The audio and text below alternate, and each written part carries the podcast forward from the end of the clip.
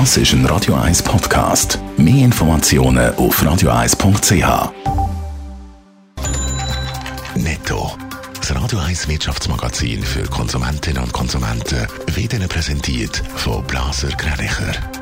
Wir beraten und unterstützen Sie bei der Bewertung und dem Verkauf von Ihrer Liegenschaft. blasergreinicher.ch Adrian Sutter.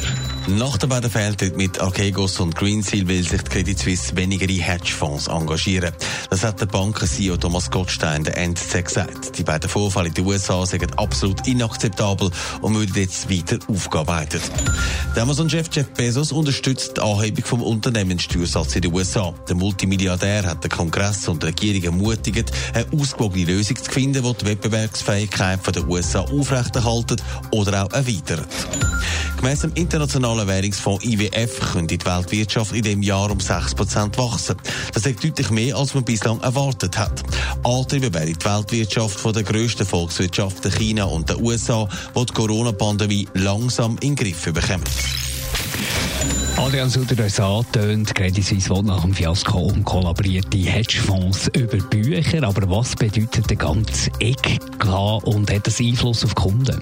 Ja, verschiedene Wirtschaftsexperten und Bankenexperten geben in diversen Interviews dazu Auskunft und das Fazit ist, dass der Kunde davon nichts merkt, außer dass seine Bank negativ in der Schlagzeile ist. Aber genau die negativen Schlagzeilen tun der Bank nicht gut, weil man natürlich das Gefühl bekommt, dass man da mit dem Geld wild spekuliert. Das heisst, der Bank laufen Kunden davon.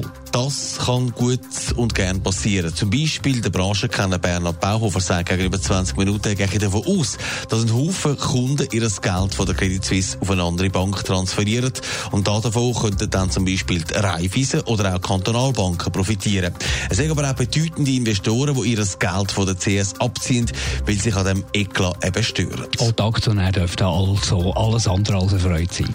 Nein, weil sie sind einmal mehr die grossen Leidtragenden. Die CS will Dividenden von 29 auf 10 Rappen pro Aktie kürzen. Es ist darum auch denkbar, dass da die CS-Spitze an der Generalversammlung Descharge verweigert wird. Die Bank hat auch schon angekündigt, dass sie an dieser GV werden die variable Vergütung der Geschäftsleitung beantragen. Gemäss Cash soll unter anderem der, CS-CEO, Thomas Gottstein, statt 5,6 Millionen Franken nur 2,9 Millionen Franken bekommen. Netto. Das Radio 1 Wirtschaftsmagazin für Konsumentinnen und Konsumenten.